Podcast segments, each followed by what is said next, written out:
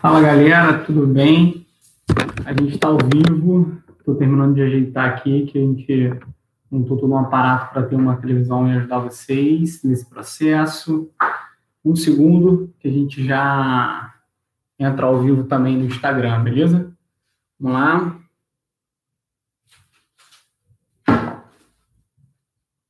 Só um segundo.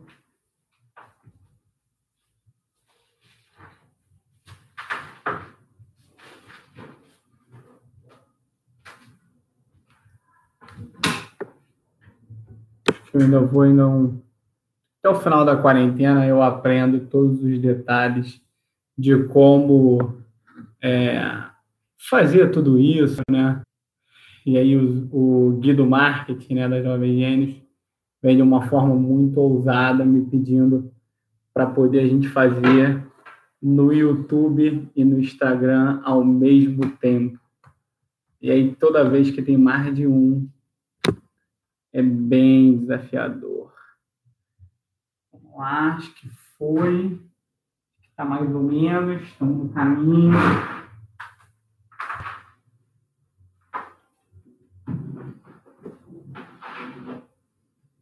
Massa. Bom, tem uma coisa que eu não fiz, né? Que foi pensar na ótica de da galera que está vendo daí, é, o slide está ao contrário, né? O que a gente pode fazer? Ah, no Instagram eu vou conseguir ajeitar, porque eu vou inverter a câmera e aí vai funcionar. No YouTube não vai funcionar tanto, mas aí o que, que a gente pode fazer? Como a gente vai compartilhar o material, vai dar tudo certo. Espera aí, um segundo, vou resolver o do Instagram.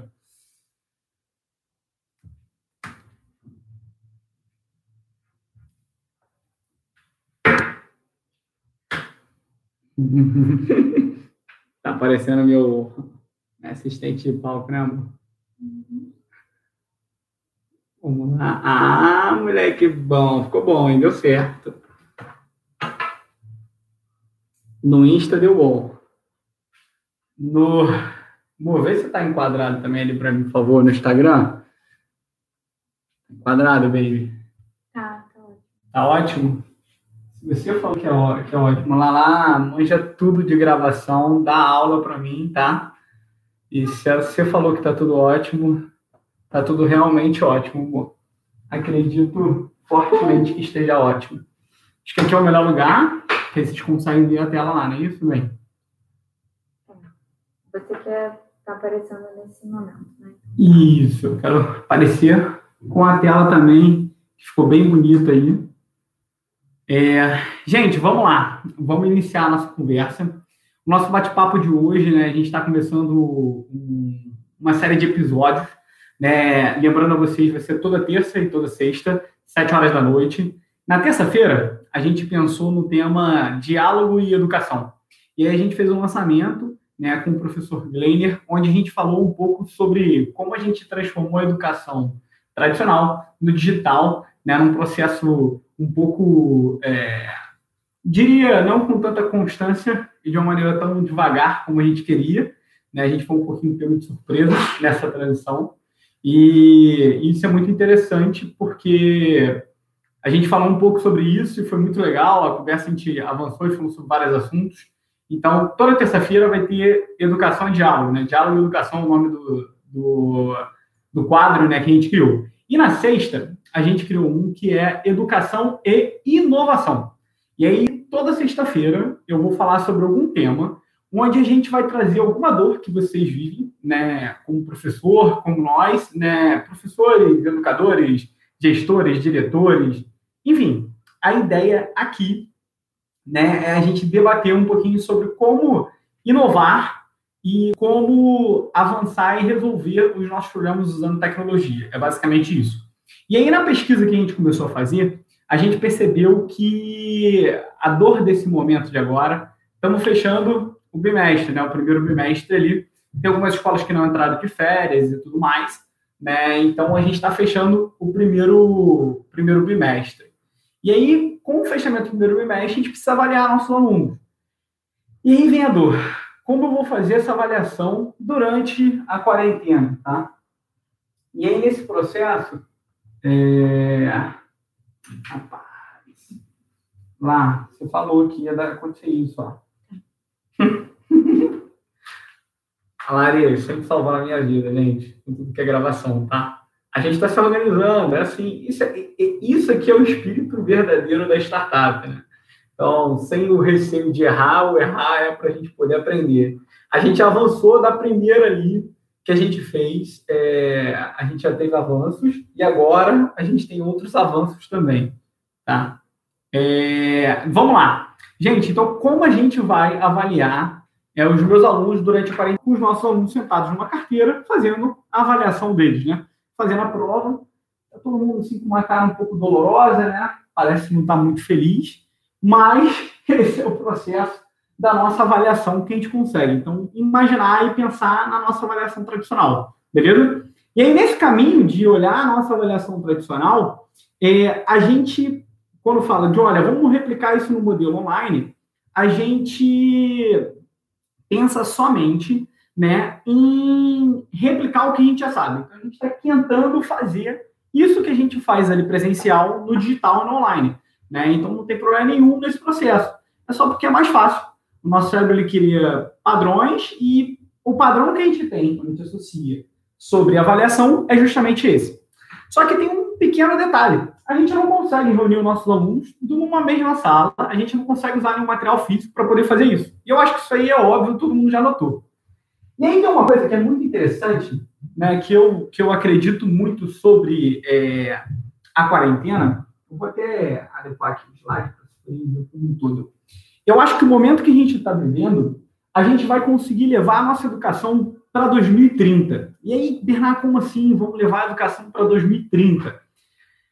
É, a gente vai ser, a gente agora nesse momento, né, todo momento de crise, todo momento de sofrimento, todo momento de ressignificação, a gente vai precisar se readequar. Então está sendo bem doloroso esse processo de mudança, esse processo de ambientação. São vários desafios tragos por esse momento sabe? E aí o interessante é que, em relação à cultura, a gente vai avançar muito, principalmente no uso da tecnologia. Nós, professores, agora não temos mais opção de. Olha, você tem um modelo tradicional de avaliação, você tem um modelo de sala de aula e tem um online, e você tem é, um modelo usando tecnologia. A gente não tem opção. E aí, por não ter opção, a gente tem uma quebra de paradigma. A gente vai tentar né? E aí, nesse processo de tentar, é, eu acredito que a gente vai avançar muito, a gente vai avançar uns 10 anos só de cultura, só se falando de mudança cultural do educador brasileiro, do educador mundial, eu diria. Então, é muito interessante, existem coisas positivas sobre isso, e essa é uma delas. Só que, nesse caminho né, de chegar à educação do futuro, né, acelerar ela, ela chegar aqui para hoje, a gente tem uma pergunta, né? Afinal, qual é a educação do futuro? E aí, quando a gente pensa em educação do futuro, tem uma coisa muito importante, né? Eu leio muito sobre, sobre o futuro da educação, sobre tecnologia, sobre novidades, sobre coisas interessantes, né? E sobre o mundo da educação, como a gente aprende melhor, né? Eu gosto bastante, sempre me interessei por esse assunto, né? E aí eu já li várias coisas, né? tem um trabalho muito legal, né? Se a gente for pensar, por exemplo, no paradigma da educação tradicional, e ela como é, olhando e voltar os alunos na educação tradicional, a gente ainda continua replicando um pouquinho desse modelo, isso dá uma série de problemas para a gente. A gente educa as pessoas, a gente educa os jovens, as crianças, para que eles entrem no mercado de trabalho. Então, quem é a âncora do nosso, do nosso modelo educacional é o mercado de trabalho. E nesse processo, né, existem várias frustrações, vários problemas no hoje com isso, né? Mas durante esse processo, se a gente for olhar assim, né, um dos principais estudos que a gente tem voltado para a educação do futuro é justamente, eu não sei se vocês já ouviram falar, depois é, eu vou compartilhar esse material com vocês, algumas outras já viram, né? Mas a NASA fez um, tra um trabalho muito fantástico, ela desenvolveu lá um, um, um PDF, né, bem interessante, que fala sobre o futuro do trabalho. E aí, no, no que tem sobre o futuro do trabalho, a gente tem. É... Peraí, vamos adequar aqui. A Lari está querendo cada vez que fique melhor. Não, tá ficando bom, amor. Enquadra você e a tela. Tá enquadrado. Tá? Beleza. Tá. É, e aí o interessante, né, desse, desse cenário é que quando a gente olha o, a educação do futuro, é, a gente pensa no trabalho do futuro. E essa relação, ela está mudando. E aí, por exemplo, de acordo com, com o Fórum Econômico Mundial, com a NASA, as habilidades do futuro são gigantescas. Eu vou falar até um pouco sobre elas. Mas eu tenho uma visão um pouco diferente sobre isso. Se você perceber, as pessoas em relação aos serviços, às coisas que elas querem, a, a comportamento de consumo, elas estão em todos os momentos querendo algo personalizado, algo individualizado.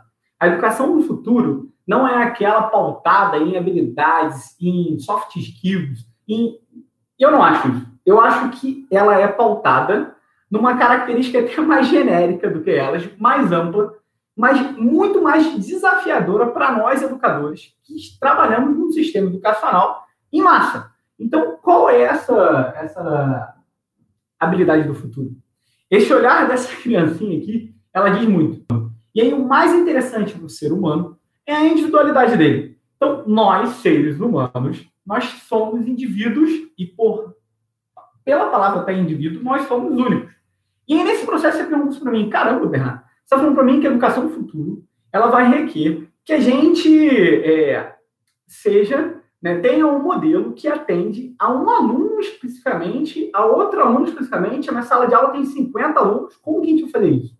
E aí eu acho que o caminho, é, essa necessidade, ela nasce muito por uma demanda de tecnologias que a gente tem.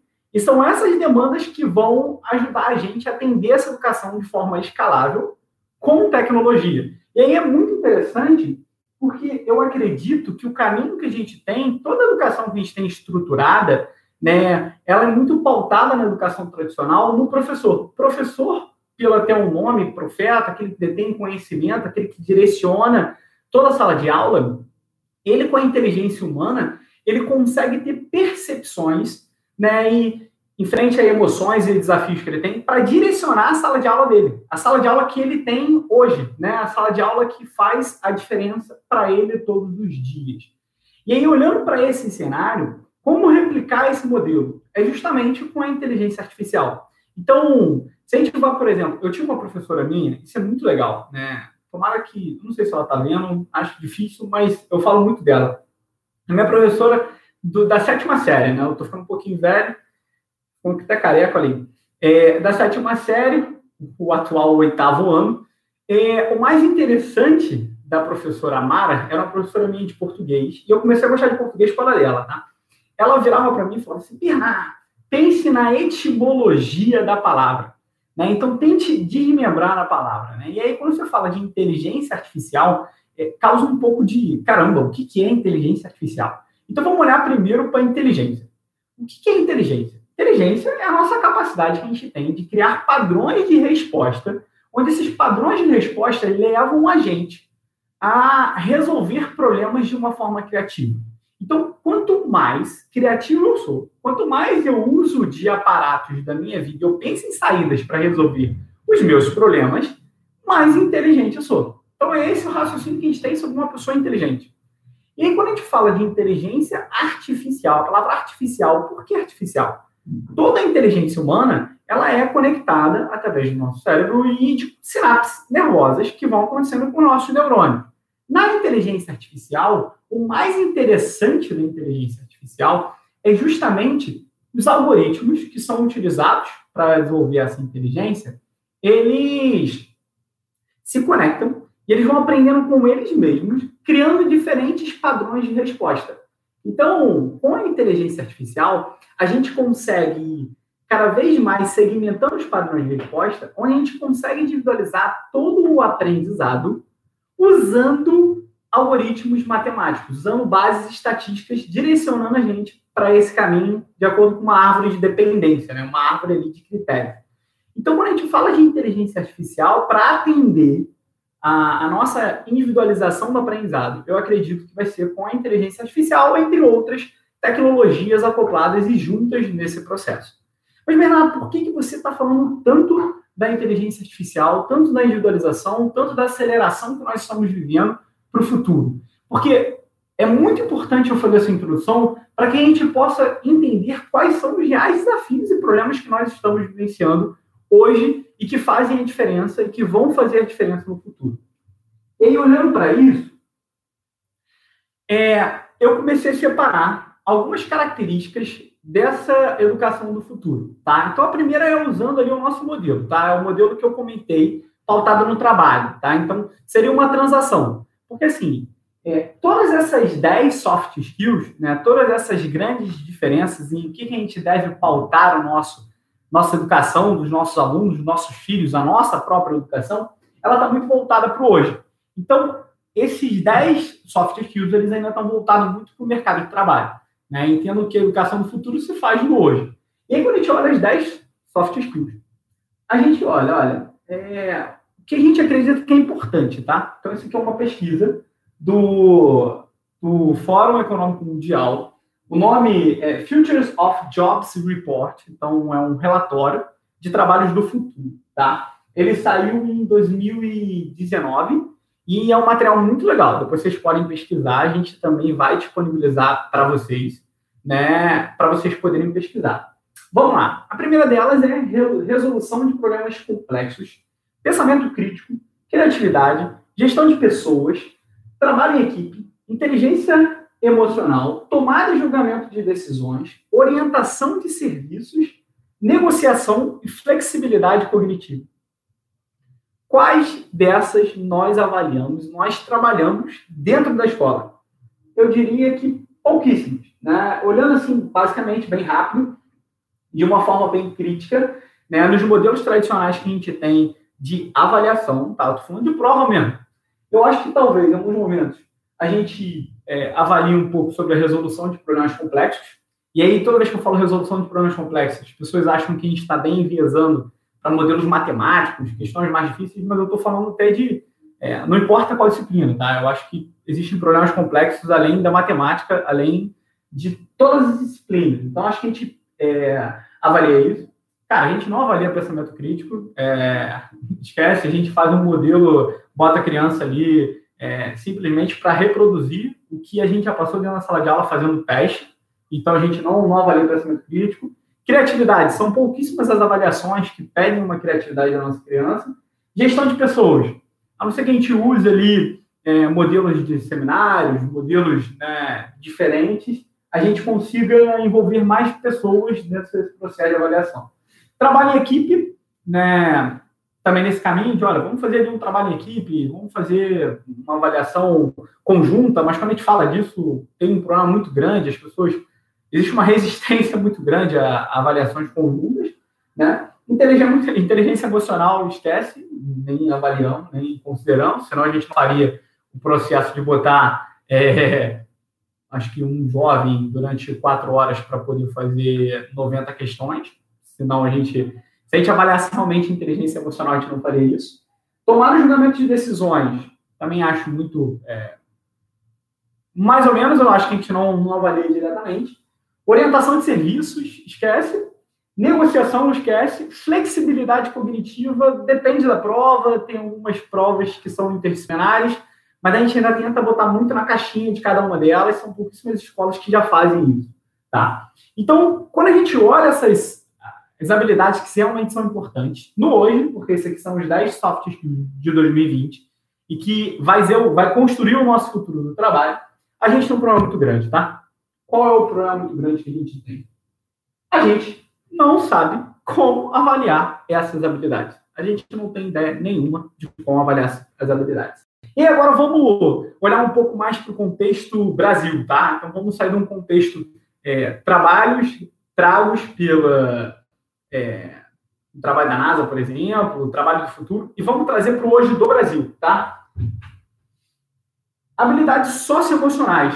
Então, a gente tem a nova BNCC, que traz ali, dizendo que tem que essas... É, existem é, uma, um compilado né, das habilidades da BNCC, habilidades socioemocionais, e que eu diria que a gente não trabalha quase nenhuma, né? Se a gente for, for olhar, por exemplo, autoconhecimento, autocontrole, determinação, responsabilidade, curiosidade e motivação, criatividade, respeito e cuidado, colaboração e empatia, cara, é zero.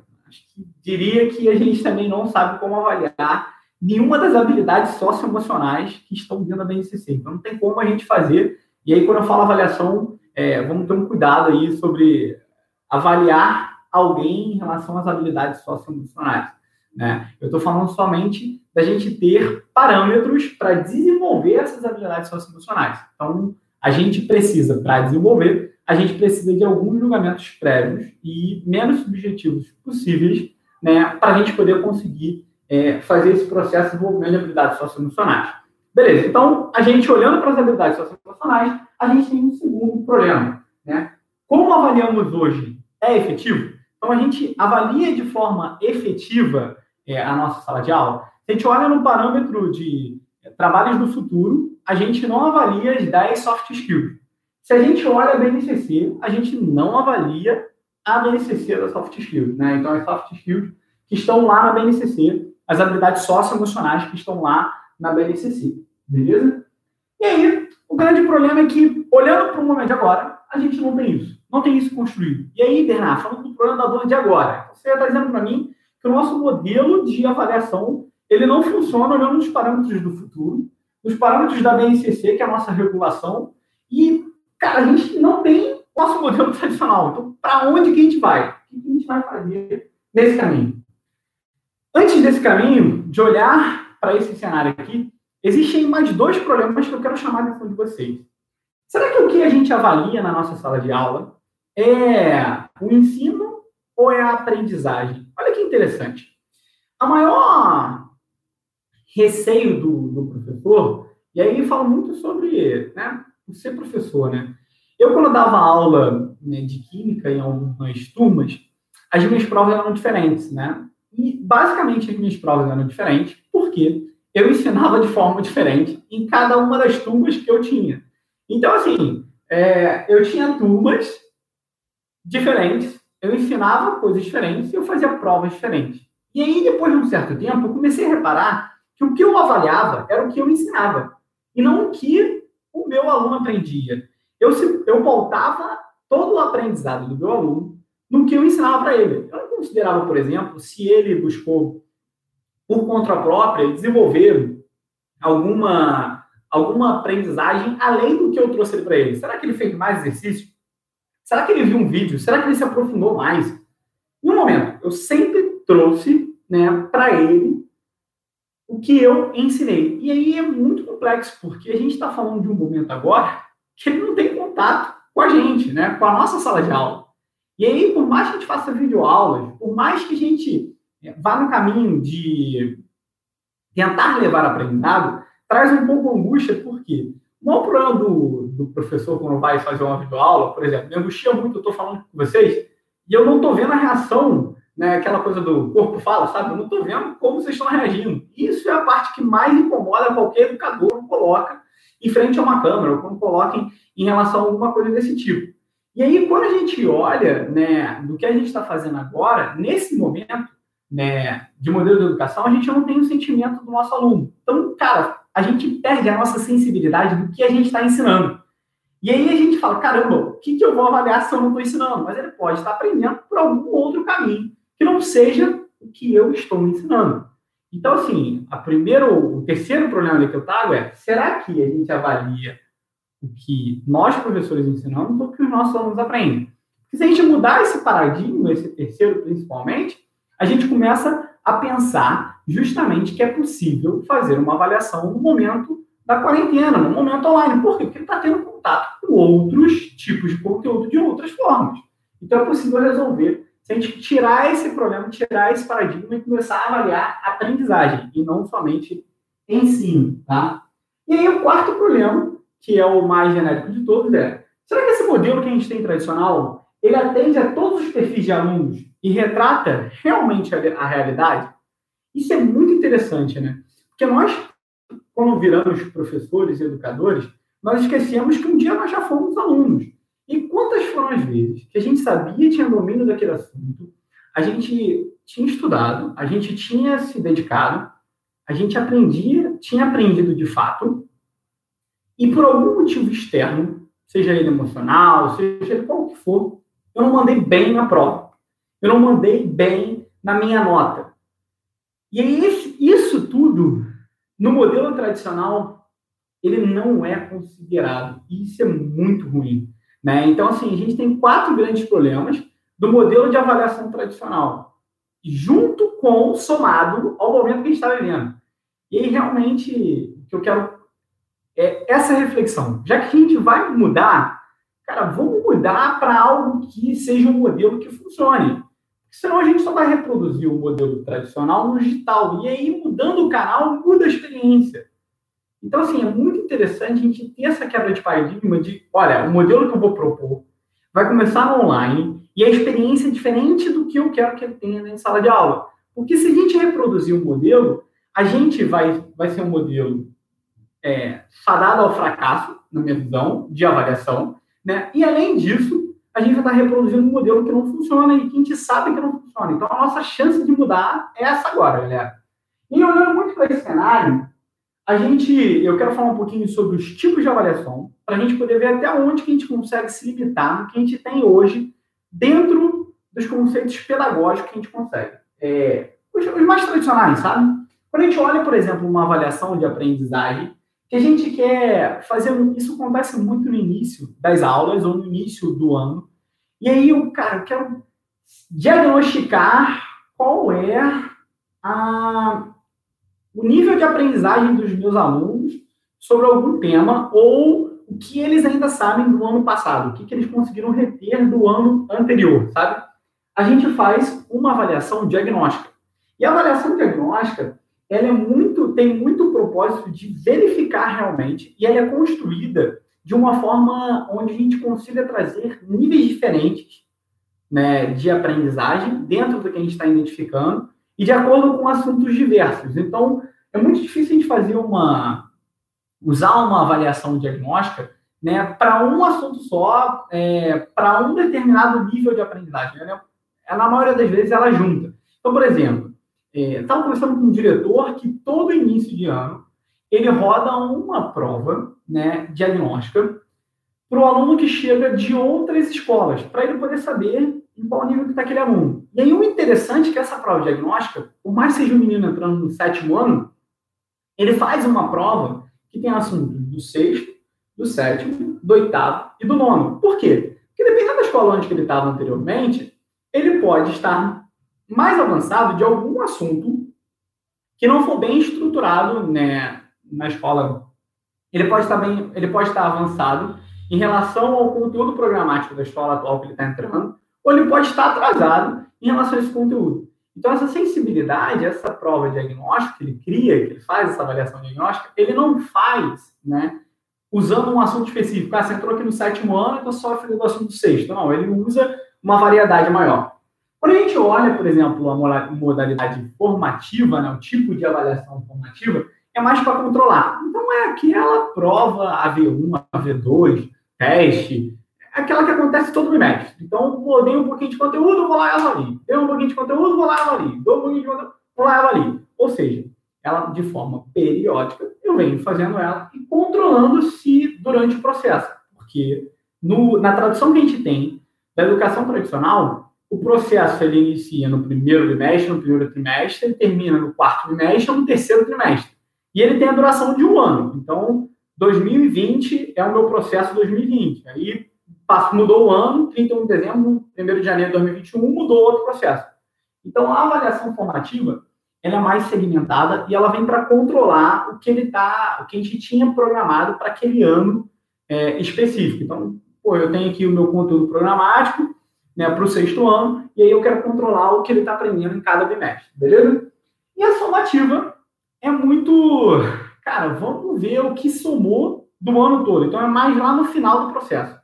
Então, lá no final do ano, no final de um bloco, né, de um bimestre, de um trimestre, eu faço um apanhado geral. Muitas escolas usam simulados, né? Então, olha, vamos fazer um simulado mais geral com todos os assuntos do ano. São ainda as maneiras de usar a avaliação formativa. Essas aqui são as avaliações tradicionais que eu quis trazer para vocês, né? E o que a gente, por que eu quis trazer isso aqui para vocês? Para a gente poder entender qual que é necessário para a gente fazer nesse momento. Cara, não faz sentido a gente fazer uma avaliação diagnóstica hoje. Quando voltar da quarentena, faz sentido, para a gente poder ter uma sensibilidade. Hoje, é importante a gente fazer uma avaliação formativa, ou seja, do processo. Ali, uma, uma avaliação que você já estava predestinado a fazer no bimestre ou no trimestre, beleza? Bom, olhando nesse caminho, um outro conceito que eu também quero falar muito com vocês é como a gente nivela, quantifica o que o aluno aprende. Então, veja, a grande dificuldade de aprendizagem, quando a gente olha de aprendizagem, é que é um processo muito, muito, muito subjetivo. Né? Eu não sei se vocês têm essa sensação, sabe? É, dependendo do parâmetro que você usa, esse processo pode ser extremamente subjetivo. Né? Ele pode ser o modelo que a gente tem, né? E aí é muito interessante porque a gente replica esse modelo qualitativo que a gente tem. Olha, eu acredito que o meu aluno tal, que o Joãozinho saiba é, esse assunto, porque é, ele mandou bem na nota da prova. Só que isso é bem interessante e um pouco contraditório, porque a gente tenta pegar ali uma avaliação qualitativa, observatória, e reproduzo de forma quantitativa. E como que eu faço isso? Eu chego ali e falo, olha, cara, eu vou trabalhar é, três assuntos nesse trimestre, tá? Vou botar, vou usar a matemática para ficar mais simples aqui, acho que vocês vão, vão entender. Para me ajudar também, para eu poder não, não me bandar nesse processo. Vou, nesse bimestre, vamos supor que a gente trabalhou adição, subtração, multiplicação e divisão, tá? É, o professor, se essa prova tiver quatro questões, a questão número um, ela é sobre somar. Porque na visão do professor, ela é uma questão mais fácil do que multiplicar. Porque multiplicar, você requer mais habilidades né, e mais pré-requisitos para você poder mandar bem e comprovar aquele seu nível de aprendizagem. Uma criança multiplicar, ela precisa saber é, somar. Então, nesse caminho, a gente subentende que aquilo dali tem uma pontuação, aquilo dali tem uma quantificação maior. Isso que a gente faz é a teoria clássica de testes. Quem define qual é o nível, qual é o quanto vale quantitativamente, é o professor, é o cara que criou aquele método de avaliação. Então, é o educador que vem e diz: olha, esse essa questão ela vale dois pontos, porque ela precisa de mais pré-requisito. Ela é mais difícil, ela é mais complexa do que a questão 2, que precisa menos pré-requisitos. Então, ela vale um ponto. Beleza? Essa aqui é a teoria clássica de teste. Então, toda vez que a gente faz uma prova, a gente tem aquela prova que. A gente sempre tem aquela questão que a gente fala: olha, essa aqui é para salvar, para ninguém zerar a prova. E aí, quantas vezes eu já errei nessa minha questão que era para zerar, e numa outra que eu achava que era difícil, acabou que os nossos alunos fizeram e a maioria mandou bem, tirou nota. Então, assim, é muito impreciso e é muito subjetivo. Isso traz uma dificuldade com a teoria clássica de teste que a gente usa hoje, que é a dificuldade de comparar. Então, é, escolas grandes, por exemplo, quando tem, é, sei lá, vamos botar aqui, ó, dois, ela tem quatro sexto ano, tá? Então, ela tem quatro sexto ano. Os 601 e a 602, o professor Joãozinho. A 603 e a 604, o professor é a professora é Mariazinha. E aí a gente não consegue comparar a aprendizagem dos alunos da 601 da 602 com a 603 com a 604. Por quê? Primeiro, eles, a gente avalia ensino no modelo tradicional, e são professores diferentes, ensinando coisas diferentes. E, além disso, na maioria das vezes, né, essas provas são diferentes. E aí, como essas provas são diferentes, a gente tem parâmetros diferentes, a gente não consegue correlacionar esses parâmetros diferentes. Né? E aí tem uma solução que é muito legal para resolver isso, que é a teoria de resposta ao item. O que é a teoria de resposta ao item? É um modelo que a gente conheceu, né, ficou muito famoso no, acho que no mercado educacional pelo Enem. O Enem trouxe esse modelo da TRI. Né? A teoria de resposta ao item ela é abreviada com a TRI. E aí a gente muda, o mais interessante é que a gente muda o parâmetro de aprendizagem, quem define qual o nível de aprendizagem, a quantificação do quanto requer aquela questão, quanto que ela vale, realmente, quanto que ela o quanto que ela realmente está avaliando algo, quando a gente usa TRI, é ancorada no aluno. Como a gente faz isso?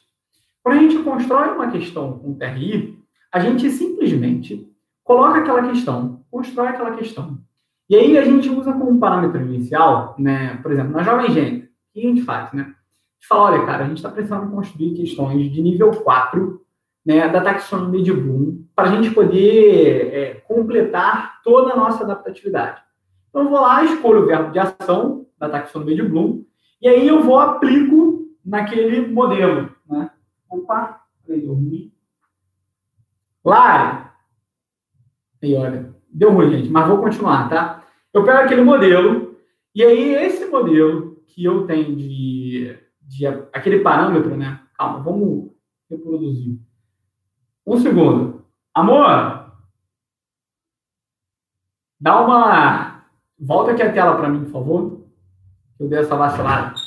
E aí, quando a gente fala da TRI, volta a tela para mim, por favor. O seu computador que está aqui embaixo. Bota a senha.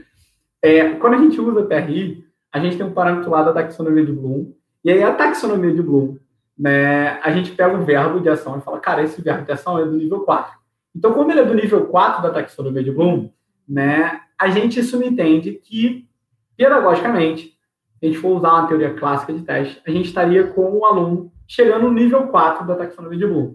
Só que aquela questão, quando a gente disponibiliza para o aluno dentro da plataforma do ela é uma questão burra, que a gente chama. Os alunos, conforme os dados estatísticos que vão gerando de acerto e erro, né, a gente vai quantificando qual o real nível de aprendizagem usando probabilidade estatística daquele, daquela questão. Então, a TRI, quem define o nível da questão é o aluno, a quantidade de acertos e o comportamento dos alunos perante aquele, aquele item, né, os itens da questão que a gente está avaliando. E isso é muito interessante, gente. Por quê? Quando a gente olha a TRI, e a gente tem uma base estatística muito grande, a gente começa a realmente trazer, a gente consegue trazer o nível de questão ideal, a questão ideal, qual o nível real que ela tem em frente àquela base, né? E a gente consegue confrontar com o nível que o aluno tem de habilidade daquele assunto. Então a gente consegue evitar diversas frustrações. A gente consegue direcionar, por exemplo, questões mais fáceis para alunos mais, que têm mais dificuldade e questões mais difíceis para alunos que têm mais facilidade. Então, a gente consegue ali trazer uma equidade também durante o processo de avaliação, tá? Então, esses aqui são os, os conceitos pedagógicos que eu queria trazer para vocês. E, além disso, né, começar a gente a falar um pouquinho como a gente consegue avançar essa barreira, as limitações, os quatro problemas que nós temos, tá? É, em relação à avaliação que eu comentei com vocês. Vamos lá. Quando a gente olha as avaliações complementares, eu botei aqui três tipos, que são tipos bem gerais e que a galera costuma conhecer. E que é muito interessante, que tem alguns paradigmas um pouco falsos em relação a alguns deles. E para que, que eles realmente servem, para que, que eles são indicados. Por exemplo, quando a gente fala de autoavaliação, né, a gente pensa, caramba, eu vou botar o meu aluno do sexto ano para ele se autoavaliar. Eu vou botar meu aluno do segundo ano, no terceiro bimestre, para ele se autoavaliar. Cara, ele vai dizer que ele merece 10. Ele vai dizer que ele merece a nota máxima. E aí tem um erro muito grande, galera. Por quê? Existe um experimento que foi desenvolvido na Universidade de Stanford de um cara chamado Sid Kites. E esse experimento ele é muito legal. Porque o que, que consiste esse experimento? Ele pegou uma turma né, de, um, de um curso da Universidade de Stanford. E aí ele pegou um semestre. Ele falou, olha, gente, vocês vão ser avaliados no método tradicional, vocês vão fazer prova. Só que o seu professor também vai corrigir essa prova. Ele não vai dizer qual foi o valor, né, qual foi a nota que, que ele teve naquela prova, tá? É, quem vai dizer vão ser vocês. Vocês vão se autoavaliar durante o processo, beleza? Então, nesse caminho de se autoavaliar durante processo, a gente também não vai fazer cruzamento da avaliação do professor e no seu, no sua, na sua autoavaliação. Só lá no final. E os alunos começaram a fazer prova, no final eles se davam a nota. Olha, eu acho que eu tirei tanto. Eu acho que eu tirei tanto. Quando a gente fez o um cruzamento, né, quando o sindicato fez o cruzamento das, das notas lá no final do semestre, mais de 90% dos alunos se autoavaliaram abaixo da pontuação que eles tinham né, e que eles mereciam, que eles deveriam ter em relação é, ao que foi avaliado pelo professor, em relação aos conceitos desenvolvidos. Então, o paradigma que o aluno é, se dá uma nota maior na autoavaliação, ele é um paradigma falso. Né? E que depois do Sidcars, ele começou a desenvolver vários e vários outros experimentos, esse foi o primeiro, né? É, mas é muito interessante tirar e, olha, a autoavaliação ela não vai funcionar para mim, é, cara, porque eu acho que meus alunos não têm maturidade. Só uma questão de experimentar. Então, experimenta e teste para você poder ver. Outra coisa muito legal que a gente considera na autoavaliação é o nível de esforço. Cara, é muito comum quando a gente fala que eles têm diferentes, as percepções que eles usam né, são sobre esforço. Então, assim, cara, eu acho que eu me esforcei muito. Por, por mais que eu não mande bem em geografia, eu me esforcei muito, eu estudei muito, cara, não, mereço pelo menos sete. Cara, não, eu acho que eu me esforcei pouco, pô, eu mereço uma nota baixa. Então, assim, a autoavaliação é muito legal para poder medir esforço, beleza? Então, esquece essa parada da autoavaliação, a galera se dá uma nota a mais, e também é, é uma forma da gente trazer um pouquinho sobre esforço. Além disso, um outro método de avaliação que a gente tem é a avaliação em pares. Na avaliação em pares, é muito legal porque a gente consegue, é, e aí quem faz isso com uma perfeição muito legal é a Pirisdom e a Ecoli 42, né? Eu gosto bastante do modelo da, da Escola 42, né? Que é uma escola de programação de ensino superior para a galera aprender, né? A programar, a desenvolver habilidades né, computacionais e aí a avaliação em pares lá, ela funciona muito, porque não tem, o modelo da universidade, ele não tem professor. Então, é basicamente, eu sei, eu domino uma área de programação, você domina outra. E a gente troca nesse processo, eu te ensino, você me ensina, você me avalia e eu te avalio.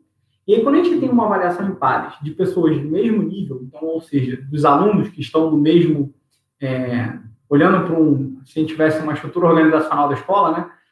Os alunos estariam no mesmo nível, quando você traz alunos do mesmo nível para se, é, se avaliarem, essa avaliação ela é muito mais sincera e ela gera muito mais gatilhos de transformação e desenvolvimento. Por quê? Olha que interessante. Para pensa. Se eu te colocar para você poder ser avaliado junto com o seu amigo, e o seu amigo te avaliar e você avaliar seu amigo. Se a gente ouve do nosso amigo, do nosso par, né, da pessoa que está no mesmo nível que a gente, a gente ouve muito mais os feedbacks, a gente consegue muito mais entender os nossos erros e evoluir com todos esses erros. Então, isso é muito legal, porque nesse, olhando para esse caminho aqui da avaliação em pares, a gente consegue acelerar com a avaliação em pares o desenvolvimento e as correções que aquele aluno precisa ter para aumentar os níveis de aprendizagem de acordo com os assuntos. Tá? E por último, gente, avaliação em grupo. A avaliação em grupo, ela traz uma melhora significativa no relacionamento social que tem dentro da escola, né, e dentro do ambiente, dentro da turma, né, e ela é muito interessante porque ela trabalha muito com inteligência interpessoal, que é uma das habilidades do futuro, né, e que faz muito sentido, né, a gente olhar um pouquinho para elas, tá? E assim, a avaliação em grupo, ela é muito interessante porque ela consegue trazer aspectos de subjetividade. A gente vive, por exemplo, na rede social uma avaliação em grupo constante. E aí, quando a gente olha para essa avaliação em grupo constante, né, a gente dá like em coisas de formas diferentes, preceitos diferentes, por vontades diferentes. Então, eu posso dar like numa coisa só porque eu gostei da cor. Eu posso dar like é, porque eu achei informativo. Vocês podem estar aqui né, dando like no vídeo por, porque, sei lá, vocês gostaram da camisa da Jovem Nerd. Os motivos são totalmente subjetivos. Então, aqui a gente traz traços subjetivos de avaliação. E isso é muito legal, olhando para o cenário da educação do futuro, que é voltado para o ser humano, para a individualização. E aí, quando a gente fala de individualização, a nossa subjetividade ela tem que ser considerada. Tá? E aí, gente, vamos agora chegar para resolver o problema do agora. Então, estamos na quarentena. Precisamos falar sobre avaliação online. E aí, os principais benefícios, eu botei quatro aqui de maneira bem simples, que vocês vão perceber se vocês fizerem uma avaliação online. Primeiro, economia de tempo. Cara, você ganha muito tempo. Por quê? Você não precisa pegar, montar a prova, aí depois você pega a prova, você imprime, aí depois você imprime, o aluno vai lá, faz, aí tu tem que vigiar ele fazendo a prova durante um tempo de aula, aí depois você pega, aí você corrige, aí você corrige, você devolve. Todo esse processo, a gente ganha muito mais tempo. Por quê? Dependendo da plataforma que você vai usar, e eu vou até mostrar e falar um pouco, você tem correção automática, você pode usar já um banco de questões, enfim, são diversas as economias de tempo. Você pode botar gatilhos para poder evitar que nossos alunos colhem, ao invés de ficar ali do lado deles, é de braço cruzado. Então, assim, faz bastante sentido a economia de tempo. Além disso, o feedback é muito mais rápido. Então, como acontece em tempo real, ali, é, os alunos se sentem, como é uma inovação, eles se sentem bem empoderados em trazer um feedback para vocês de professor, por que, que na nossa próxima avaliação, e aí testem, testem com vocês para vocês poderem ver. Professor, por que, que na nossa próxima avaliação a gente não faz dessa forma? Por que, que a gente não, não... E aí é muito legal quando a gente traz a proximidade do nosso aluno e esse feedback acontece de uma maneira um pouco mais rápida. Né? Além disso, gente, a gente tem um processo, né? Eu botei até, acabou que botei economia de tempo de novo escrito. É, a gente também tem uma automatização né, muito legal sobre o que, que o aluno marca. Então, tipo assim, a gente consegue ter de uma forma mais fechada o que a gente está avaliando. Por mais que seja é, no computador, na interface que ele já está é, habituado, né, tem todo um grau de inovação que o papel e a caneta não é muito computativo. E quando a gente traz um material que ele só de acontecer de forma online e tudo mais ali disponível, aquele aluno consegue se habituar com mais facilidade para responder aquilo ali, ele fica mais confortável. A gente tira barreiras emocionais desse processo.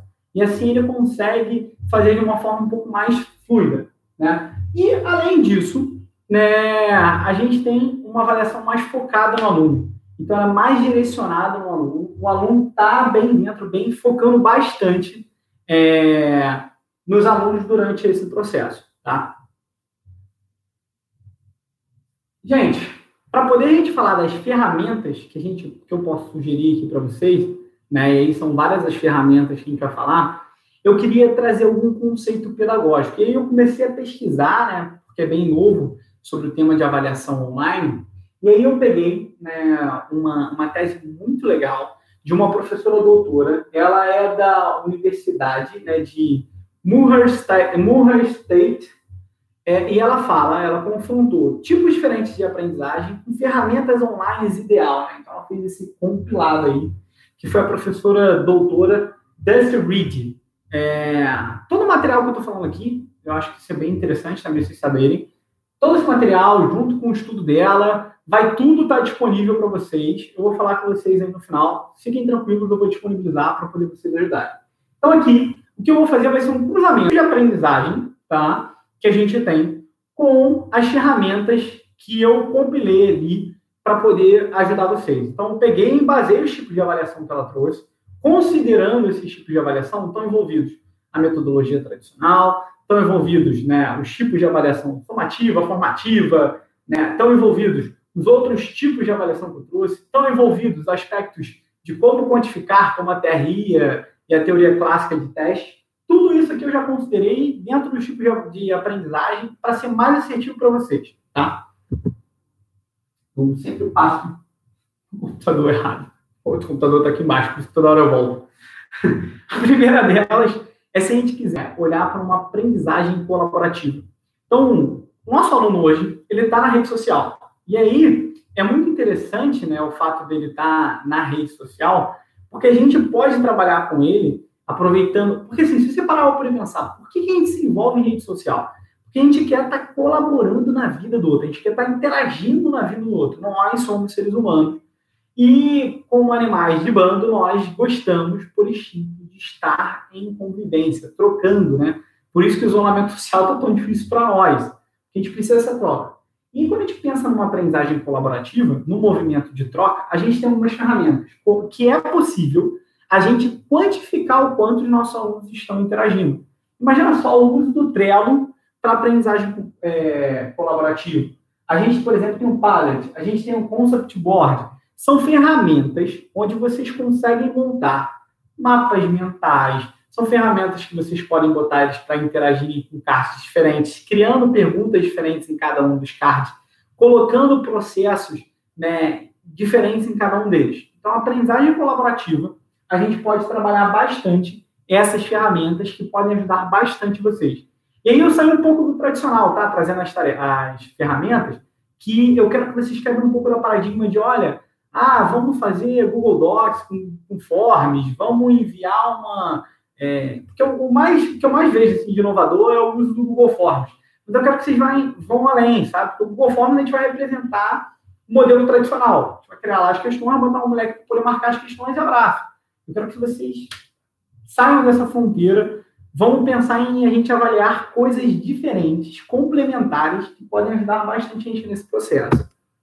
A segunda coisa que a gente pode avaliar também, e aí isso é muito legal, é justamente a prova oral. Então, a gente pode fazer uma prova oral para os seus alunos, e aí aquela dificuldade, né? Ah, vou uma prova oral, e aí tem um monte de aluno meu que tem uma internet que não é tão boa, é, cara, eu posso ter problema porque eu quero ele em tempo real, fazendo, respondendo para mim. E aí eu selecionei aqui para vocês três ferramentas diferentes que vocês podem fazer canais de prova oral. A que eu mais usei, né, quando eu estava dentro de sala de aula, é a Back Channel Chat. Ela é gratuita. Ah, lembrando, todas essas ferramentas que eu botei aqui, elas são ferramentas gratuitas. Óbvio, como toda ferramenta gratuita, ela tem as suas limitações, mas elas funcionam muito bem. Eu usava o Back Channel Chat durante muito tempo dentro da minha sala de aula, e é hiper simples. A maioria dessas ferramentas, tem algumas que são brasileiras, mas a maioria delas são gringas, ou seja, elas estão em inglês e tudo mais, mas a experiência do seu aluno, ela funciona de uma maneira muito interessante, principalmente essa backchain, é, no backchannel chat, né? É bem interessante vocês é, olharem, depois eu indico, né, se vocês querem fazer uma prova oral, que pode ser um modelo de trazer uma inovação do que a gente está avaliando e como a gente está avaliando, tá? Olhando esse caminho da interação por vídeo, Bernardo, eu quero ser um pouco mais ousado. Eu quero trazer uma avaliação que a gente considere uma interação por vídeo, né? E essa interação por vídeo, ela aconteça em tempo real, tá? Então, eu quero fazer e, ao mesmo tempo, evitar que os alunos que estão nela... É... E aí, só um segundo, gente Lá, depois você mostra, depois você me fala as, as perguntas que a galera está fazendo. Tá. São várias aí. Mas no final, estamos finalizando já para chegar lá na parte do final lá das perguntas para eu responder. É, mas se você quer trabalhar uma interação por vídeo, né, em tempo real, perguntando os alunos e eles respondendo, cara, tem quatro ferramentas. A que eu mais gosto de todas, tá? É a Visia. A Visia ela é gratuita, ela não tem limite de usuários, isso é muito legal. Então, é bem interessante que a gente pode usar ela bastante nesse contexto, tá? É, vamos lá, continuando. A gente também pode trabalhar a votação por grupo, tá? Então, imagina só, sem tempo real, dando ali a sua live ou a sua, a sua aula gravada, ou você botou um vídeo, e aí você fala, gente, olha, agora em tempo real a gente vai fazer uma votação por grupo, né? Então, a gente pode fazer uma avaliação social, e aí, o que eu mais gosto, eu vou ter aqui quatro diferentes para vocês. Aqui eu uso, tá? Em eventos.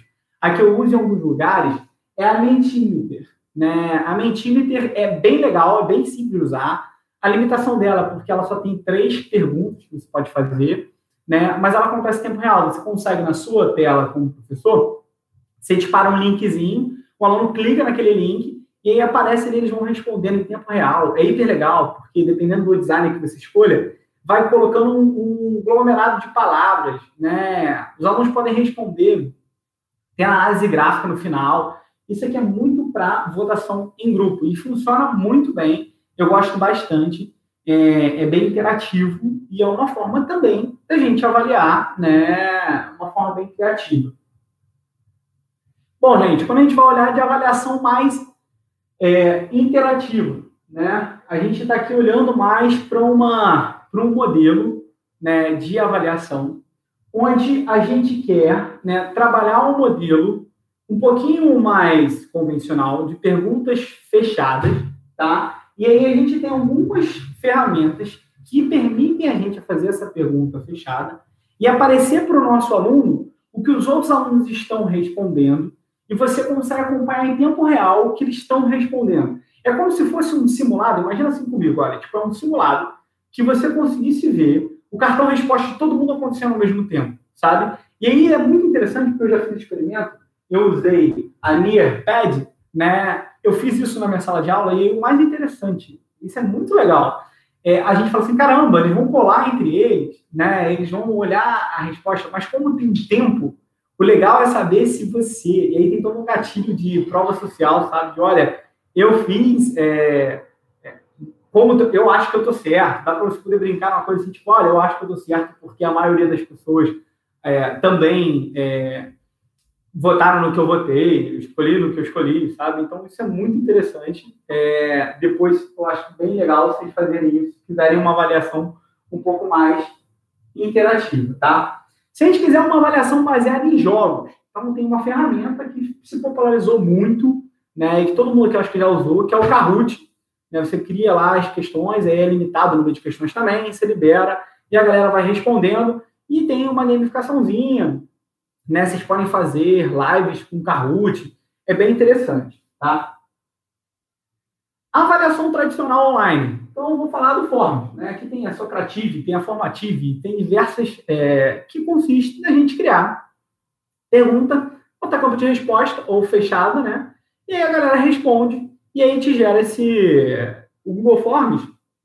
Ele ainda consegue te trazer, se você usar questões é, fechadas, análise gráfica e tudo mais, mas se botar questões abertas, é, você vai ter que ler cada uma das questões. É um modelo tradicional, só que online, tá? Então, se você for fazer um modelo tradicional online, eu te sugiro o Google Forms, porque é limitado, é, enfim. Então, cara, Bernardo, não quero inventar em nada, eu quero só fazer o que eu faço dentro de sala de aula. Uso o Google Forms, que na minha visão é o mais interessante de tudo. E se vocês querem usar uma avaliação com correção de gabarito, né, automático de gabarito, a, o app do Prova Fácil, né, ele disponibiliza gratuitamente para vocês ali, e aí tem, obviamente, né, tem um tempo de trial, tem um tempo que vocês podem testar essa correção. E aí, gente, quando a gente é, fala sobre essa avaliação, esses modelos de avaliação, é muito interessante a gente olhar esse modelo de avaliação, porque o que a gente olha para o mercado, ele tem, ele está no grau de inovação porque assim, né, inovação boa é aquela que as pessoas usam, né? Aquelas que as pessoas realmente aceitam. E aí, quando a gente foi para o mercado buscar, a gente percebeu que tinha muita coisa mais do meio. O mais inovador que tinha era com gamificação e tudo mais. E aí, esse assunto, né, de como trazer avaliação para os nossos alunos, eles trouxeram algumas coisas como alguns receios, né? E aí foi mais interessante, né? Eu vi um professor falando para mim: Não, Bernardo, eu quero saber como que a gente vai evitar que eles colhem. E aí, cara, evitar que eles tem diversas maneiras hiper simples de evitar que eles. Uma delas é a, a desativar a página quando ele muda de aba. Então, se o aluno, de alguma forma, ele vai ali e abre uma outra aba para pesquisar sobre o assunto que você botou ali para ele, sabe o que acontece? Pula para a próxima pergunta, e aí depende do aplicativo que você usa. O Google Forms tem como bloqueia, bloqueia o formulário tudo. Então, se ele for para outra aba, quando ele volta, é, bloqueia o formulário para ele todos e depende da experiência. Né? Então, você tem isso. Você tem, ah, vamos lá, por exemplo, o Detran acho que está começando a utilizar uma avaliação filmada, né? Então, é, você fica ali todo o tempo sendo filmado enquanto está sendo avaliado. E aí tem uma questão legal, porque a gente tem lei, lei geral de proteção de dados. Falando sobre a questão da cola ainda, tem, de tempo em tempo, a gente pode pedir para o aluno fazer uma assinatura né, na tela. A gente tem algumas coisas, mas eu acho que isso é tão primordial, é tão primário, que eu nem quis citar muito aqui. E aí, o que mais me trouxe de angústia? Eu falei, cara, agora é um momento muito legal, porque a gente já estava dentro da Jovem Gênio, já pensando em construir uma coisa interessante nesse nível de avaliação, sabe? A gente falou, cara, agora a gente. O que a gente pensou é, cara, eu acho que a maneira como o aluno aprende não está legal, tá? Então vamos criar alguma coisa gamificada e mais individualizada. Beleza. Tá. Pô, acho que nesse caminho a gente tem que criar também algumas coisas para trazer algumas é, melhorias na vida do professor, na vida do gestor. Pô, beleza, então, do professor, cara, vamos criar uma plataforma que ele vai conseguir usar diferentes modelos de, de aula, né, para trazer agilidade. O cara tá ali na, pô, né, trabalhando muito, eu dava 70 tempos de, de aula por semana, cara. Então, assim, a vida do professor é uma vida exaustiva, né?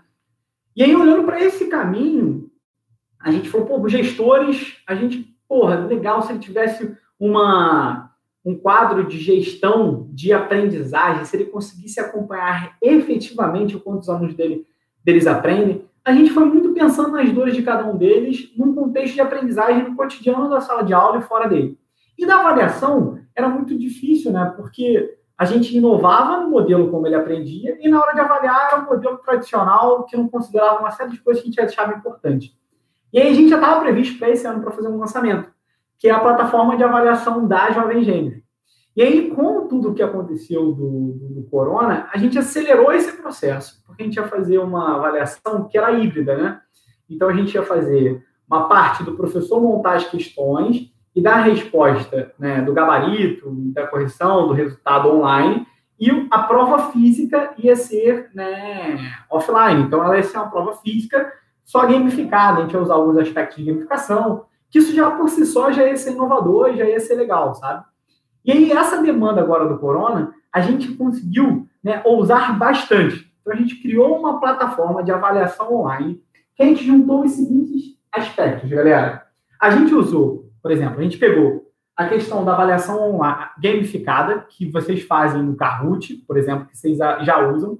Só que aqui o que é mais interessante, o grau de gamificação é totalmente diferente. Por quê? A gente usa trabalhos, né? O nosso grau de, de gamificação, é, a gente usa a teoria do octálises, né? Que são os oito pilares ali emocionais racionais que a gente equaliza, sabe? Né, nesse caminho de deixar-nos mais motivados.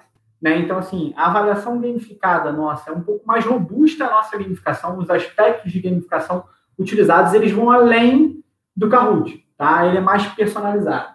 E aí, outro ponto que a gente também quis muito era, cara, vamos fazer uma avaliação que seja gamificada para a experiência do aluno. Ele ter um, logo de choque, ele fala assim, cara, nunca mais eu quero ser avaliado de outra forma, a não ser dessa forma mais divertida. E além disso, é a questão adaptativa. E aí é muito legal a gente, quando fala de avaliação adaptativa, né? Porque a gente, toda a nossa plataforma da Jovem Gente, a gente já usa já como balança, né? Como medidor de aprendizagem a teoria de resposta item. Então a gente já tem algumas questões né, que já estão bastante niveladas por essa, pela CTRI. Né? Então, nosso banco de matemática, ele, com 20 mil questões, eles estão bem nivelados já, essas questões com a TRI, porque todas elas já rodaram numa base a gente já teve, já foi feito e feito mais de 4 milhões de vezes. Então, assim, cara, é bem legal, tá bem conciso, sabe? E aí, para matemática, por exemplo, a gente vai conseguir fazer uma avaliação verificada e adaptativa. Como a gente está lançando para outras disciplinas, né, a Jovem Gênios agora, é, a gente ainda não consegue que ela seja completamente adaptativa. Né? Mas no cenário, pelo que a gente está percebendo de demanda, facilmente a gente vai conseguir fazer uma plataforma de avaliação gamificada e avaliativa para todas, né, adaptativas para todas as disciplinas. E aí, como é que funciona isso? Cara, os alunos, eles vão ser geradas questões para eles de acordo com o nível que a gente tem é, das questões. Então, por exemplo, percebi que eu quero que meus alunos, eles sejam avaliados, eles cheguem no nível de aprendizagem 3 da taxonomia de Bloom, beleza? Então, essa minha avaliação aqui agora, por ela ser um teste, eu quero que ele chegue até o nível 3. Como ele tem que chegar até o nível 3, se ele for um aluno que já manja muito daquele assunto, ele precisa fazer cinco questões para poder chegar no nível 3. Por quê? Porque a gente pode botar logo de cara para ele, e aí a plataforma identifica isso de acordo com o comportamento, o tempo de resposta, número de acertos e erros e tudo mais. A gente já pode botar questões para eles mais difíceis, mais complexas, que a gente consegue já medir e comprovar estatisticamente que ele chegou no nível 3.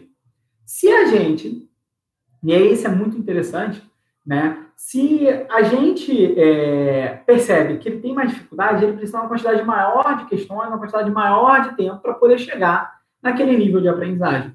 Então, a prova adaptativa é nível de questão, quantidade de tempo, é bem disruptivo, bem legal e bem diferente, tá ligado? É, calma, caiu o Instagram. Bem, vê aqui o que caiu no Instagram. Por favor. Caiu o Instagram? Eu acho que atingiu o máximo, eu logo vi. Eita! Que beleza. Eu não sabia. Não sabia que tinha limite. Não sabia. Mas vou continuar aqui, né?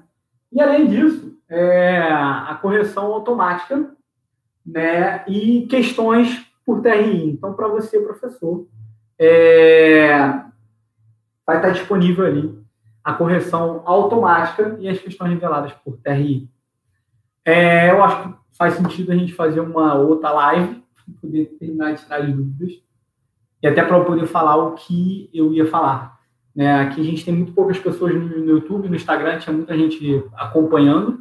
Deu 130 pessoas. Então, tinha 130 pessoas acompanhando e aqui no YouTube é, tem quatro pessoas. Né? Então, eu acho que eu vou ter que criar um outro dia para poder terminar de falar da plataforma e tirar as dúvidas da galera. É, não sabia que tinha um limite de tempo e por isso que eu continuei. É, vamos então dividir né, para a galera que está acompanhando aqui, para as seis pessoas. Não sei se as pessoas estão migrando para cá, está aumentando o número de pessoas. Mas acho que é melhor, mais justo, a gente fazer uma parte 2 amanhã é, para terminar. É, quem está falando aqui, eu ia comentar sobre a novidade e, e disponibilizar ela gratuito para algumas escolas é, e tirar as dúvidas com os passo a passos. E eu vou fazer isso então depois, beleza? É, fiquem ligados nas nossas redes sociais, que a gente é, eu vou disponibilizar para vocês quando é que vai ter a parte 2, beleza? Tá bom, gente? Valeu!